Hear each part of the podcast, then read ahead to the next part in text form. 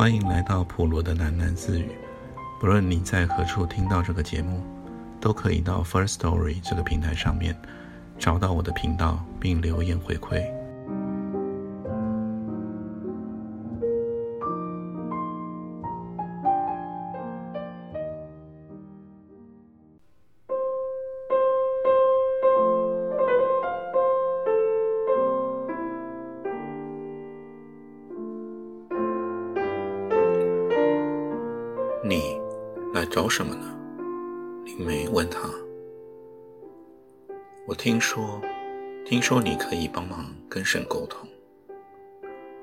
你想跟神沟通什么呢？我想，我很想知道一点未来的事。未来的事，为什么现在就想知道呢？我想请神帮我做一个决定。我们的未来是神的回忆，他全知道一切，但他不能改变什么。你希望这样的神帮你做什么决定呢？我不知道啊，我一直在想，不完美的事情应不应该让它发生。灵梅端详了他的腹部，明白了一切，因为同是个女人，灵梅慈爱的建议。在不完美中，你将会发现爱的能力。你看起来太累了，何不回家去给自己炖一点鸡汤呢？最失望的事情发生了。寥寥几句对话，林梅竟然收了他好大一笔钱。母亲不喜欢林梅将话题牵扯到了那么缥缈的层次，倒是最后一句话还算受用。他喝了不少鸡汤，生下了健康的孩子。现在他非常的爱女儿，而且女儿长得不像他，这就足够了。他搂着女儿，眺望窗外的风景。窗外是开挖一半的地铁工程，但是母亲所见的是一片黄昏的迷蒙。他的弱势是一种朦胧的幸福。女儿高高的扬起了画本。快乐的展示尘土。母亲观赏了图中的自己，她那一身苍白的表皮被女儿善改成了可爱的粉红色，她觉得非常美。妈咪，你讲个故事给我听好不好？嗯，好啊。今天我们讲一个鬼屋的故事好了。你敢听鬼故事吗？敢呢。那妈妈就说喽。来，我们抱紧一点，在一个很近很近的河谷里面，不要害怕，并没有你想的那么近。坐车去那儿还要好几个钟头。河谷里面有一座小城，你的外婆就在那边工作。隔着一条河，河谷的对面有一栋房子，大家都说那是一间鬼屋。鬼屋里面呢，曾经住过人。那个人曾经是一个帅哥，因为一次无心酿成的大祸，帅哥意外毁了容。毁容足以致命吗？不足。但是这个人无法克服严重的心理障碍。他本来是一个太过于自恋的人，从此以后，他拒绝与人见面，离开精神疗养院以后。他就搬来了河谷边的房子独居，整天从窗口默默地看着小城。他渐渐地几乎认得出对岸的每一个人，却始终鼓不起勇气跨过河流。他最后寂寞致死。他成了一个鬼。关于鬼的世界，我们几乎一无所知，连一些最重要的基本问题也不了解。比方说。鬼吃什么呢？我们不知道，只知道这个鬼很独特，他以视觉为食，他吃他看见的情景，观察的越深入，就越有滋味。他不能让人看见，不能正面的接触人类，只能间接的。他飞跃过来了河的这一边，见到的人便萦绕追随。只等着人们丢出抛弃物，他就深深的挖掘，细细的品尝。他特别嗜好采集泪水。慢慢的，鬼开始幻想，他与人们共同生活，固定探访几个隐藏最深秘密的人，是他的日常娱乐。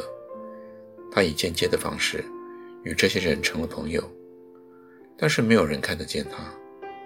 鬼是非常寂寞的，他将千言万语都埋在心里，天天飘荡进小城，用他的一双鬼眼睛朝人们无声的扫描，深度的探索。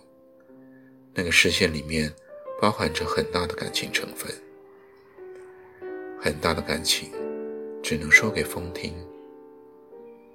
当一个鬼开始倾诉的时候，所有夜间的凉风。都会在草的尖端凝结成露珠。露珠不愿对谈，鬼无所谓。他已经太习惯于跟不回应的对象说话了。他还擅长于自问自答。今天我又看到那个死胖子了。你们知道他躲在门后面偷偷干什么吗？猜猜看。包你们猜不着的。死胖子啊！用两个体重计，一脚踩一个，想要给自己量体重啊。后来他就凉不下去了，因为啊，忽然有人跑来看病。死胖子心情很不好，就推说他的高血压又犯了，他要暂时的休诊。然后他在诊疗室里面软趴趴的躺了一个下午。照理说，这么胖人啊。身体里面应该有最多的能量，那当然呢。如果煎了他做油灯的话，胡扯！我这哪叫算呢？我这叫关心。我关心很多的人，我也担心好几个人。不是我在讲啊，我太了解他们了。不止他们的过去，连他们的未来，我都陪着他们拼命的找答案。我跟你们保证啊，我是一个天才。好吧，你们要讲鬼才也可以，反正他们的最佳答案全都给我想出来了。如果再让我活一次的话，我应该跑去当编剧的。啊，你们不相信吗？那我就来说一个故事。因为我是一个很有创意的鬼，所以我要说一个跟小城只有一点点关系的故事。在那个很高很高的天空，有一架客机正在飞翔。美丽的空中小姐刚刚伺候大家用晚餐，大部分的旅客都拉下了遮光的窗帘，又戴上了眼罩，准备好好的歇息。一个看起来很不安的男人招手找来了空中小姐，要求再添一杯咖啡。也许是因为他的外表俊俏。或者是因为他眉间的那么一抹忧伤，空中小姐给他斟上了很满的一杯。男人也拉下了窗帘，却又点亮了座位小灯。他正在写一封信，那是一封迟了十年的情书。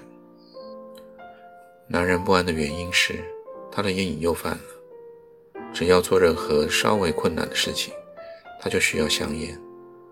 而手上这一封信太过于艰难，收信者将是一个美丽的人。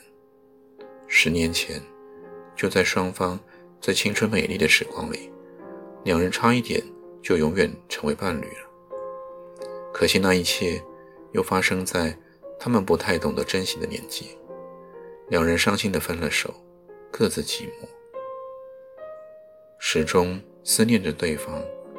其实有一些时候。停止伤心只需要开一个口，但是因为某一种奇特的男性逻辑，这男人却远去他乡发份工作。他误以为只有功成名就的那一天才是开口的好理由。男人变成了一个熟练的录音师，这个工作真的很适合他，因为录音需要一双特别灵敏的耳朵和一颗。特别擅长安静等候的心灵。男人热爱他的工作，热爱到了走火入魔的地步。他上天入地，拼命地搜录最珍奇的声音。对他来说，珊瑚产卵有声音，一朵棉花绽裂有声音。他梦想着，在不被察觉的声音里面，发掘出最大的美。他的努力终于有了收获。男人记录混音处理的《东湖之夜》，刚刚赢得大奖。世界各地的影音工业对他的邀约纷至洱来。他正要开始四海扬名，虽然他谦虚地自认尚未找到最美的声音。男人以过眼云烟的淡淡笔触，将这一路的艰辛都写进了情书里。现在是开口诉说思念的时候了。一声轻的不能再轻的撞击声音传来，整个机舱里没有别人察觉，只有这个男人茫然地拉开了窗帘，张望窗外的云雾。他的耳朵太敏锐，刚刚听见的是什么声响呢？这架客机刚刚遭受了鸟击，至于那是一只什么鸟？坠机的时候，调查报告始终列为不详。只知道，唯有鹰类才可能飞得像飞机那么高。就在男人准备再次放下窗帘的时候，飞机突然颤抖起来。不到一秒，机身大幅的侧偏，男人被抛到了机舱的天花板，手里依然抓着那一张没有写完的情书。他清楚地听见了一声“咔啦”的声音，清脆无比，细致绝伦，美得超越了想象。那是他的颈椎断裂的声音。身为坠机事件中第一个断气的人，他很幸运。当飞机在低空中苟延挺进，发出鬼嚎般的恐怖怒吼；当全机的乘客一起惊声尖叫，甚至……当机身坠地，瞬间撕裂、爆炸、扭曲的时候，他都已经听不见了，只剩下一点点的视觉与一点点的残念。多么希望手中这一张情书可以幸存啊！风啊，若是有灵，就带作情书吧，抵达那美丽人儿的身边。风却取走了他的名片。在焚天的大火之中，飞翔盘旋。风向名片说：“我将让你轻轻地着陆，你愿意飞去哪里呢？飞去哪里都没有关系了。我是一张失去意义的名片呢。为什么失去意义呢？被火烧过，我的名字不见了。没有名字不好吗？”我也不知道啊。听说失去了名字，我就跟一片垃圾没有两样了。垃圾都是风的好朋友。风说：“这段路还很长，不要难过了。我来说个故事给你听。这是当我去合成你一阵风的时候听说的故事。对了，风都没有名字。现在，请你专心听吧。”在那个很深很深的夜里，有一个大男孩，透过一个很高的窗口看星星。我的风儿朋友们常常远道而去，围绕着他。他是一个很乖也很坏的男孩。除了风之外，没有人探望他。大男孩从小就梦想着要去很远很远的地方，但是从来没有一次抵达的够远。就连他现在仰望的那个星星也不够远了。顺便说明，他望着的那一点星光，来自一颗在十亿年前就已经崩塌毁灭成黑洞的恒星。从来都不够远，因为大男孩想离开的是他自己。最后，他来到了这个充满铁栏的地方，在这个最黑暗的时刻里，加了铁栏的铁门。忽然被人开启，你走运了，小子，有人选中了你呢。选中他，这是什么意思呢？外溢啊，你要出去逍遥喽。虽然是调侃的语气，听起来勉强像一个祝福。大男孩被送入了那辆小巴士密封的后车厢的时候，心里隐约知道，他的命运就要永远改变了。这一回，似乎要去很远的地方。车厢门被粗暴的合上、枷锁，最恨被锁上了门。这车里面甚至连一扇窗景都没有。人们在车外。忙着交接公文，大男孩缩在了座椅的中间，抱胸而坐，开始胡思乱想：他将会被带去哪里呢？又是谁拣选了他？大男孩进入了长远的想象。坐过牢的人都很擅长利用想象来打发时光。大男孩所想象的故事里，他将抵达一个最远的小城，在那里。他将遇见他的新主人，因为在黑牢里吃过太多苦头了。故事中的这位新主人，于是也受尽折磨。受尽磨难中，只有那男孩忠心耿耿与他相伴。他们一起在灰尘弥漫的长路上，摸索着前方那一点的光亮。慢着，实在太冷了，出发的太匆促。他穿戴得很单薄，冻得直发抖。大男孩四处寻觅覆盖物，可惜车厢里收拾得干干净净。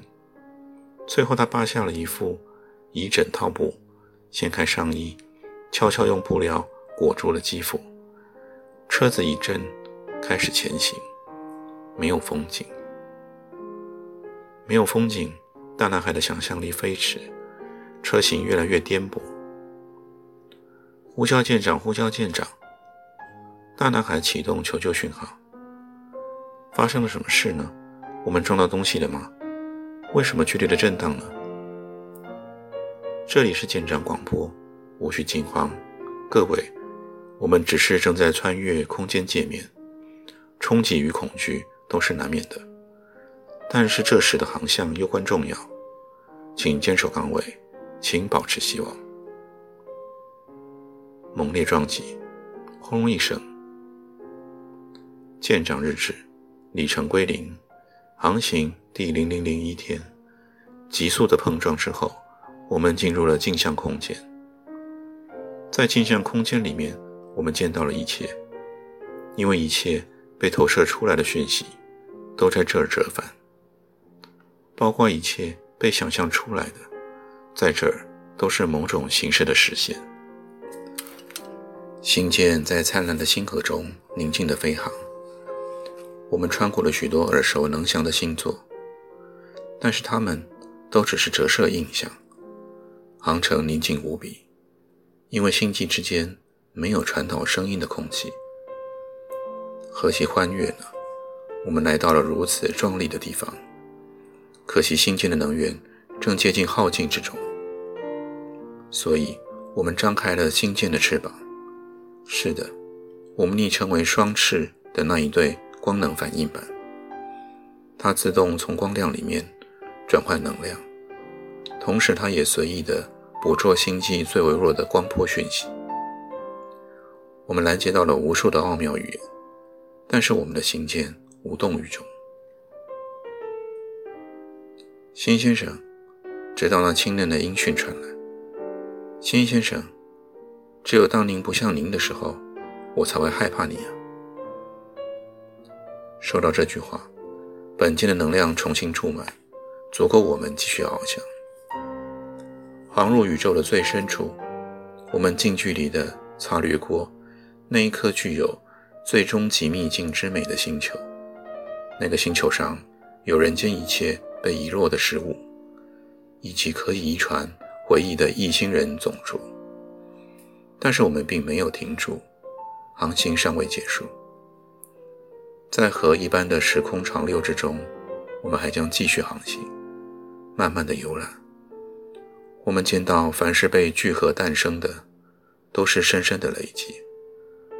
任何一丁点存在都有意义，一切跟一切都有关系。我们开始遭遇到其他的星舰，一艘、多艘、无数艘，全部都是漂流者，星星点点，稠密地满布在四面八方，各自却又显得那么孤单。我们以光波互相问候，有时同行，有时分道远扬。除了在交汇的时候互换的那一点点的善意，我们找不到特定的方向。我们只有继续的漂流下去，寻觅光亮。这旅程渐渐成了向光的意念，其余的渴望就如同尘埃一样，纷纷飞散了，淡了。终于，连我们的舰体也淡了，变得透明一般，隐隐约约的，前方宛若出现了终点站，又像是起点，正发出了永恒的召唤。于是，我们卸除了舰体的负担，连自己也卸除，只剩下单纯的飞翔。除了归向那无限宁静的召唤之外，我不想，我以外不想。《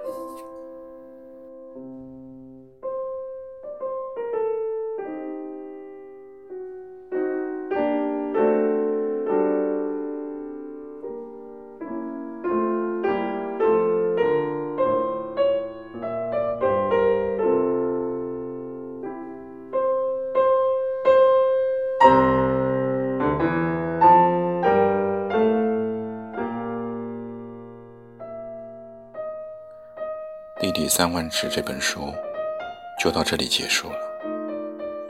不知道这个故事给你带来了什么样子的感受，但不论如何，希望今天晚上你会有一个好梦。今天就到这里，我们改天见。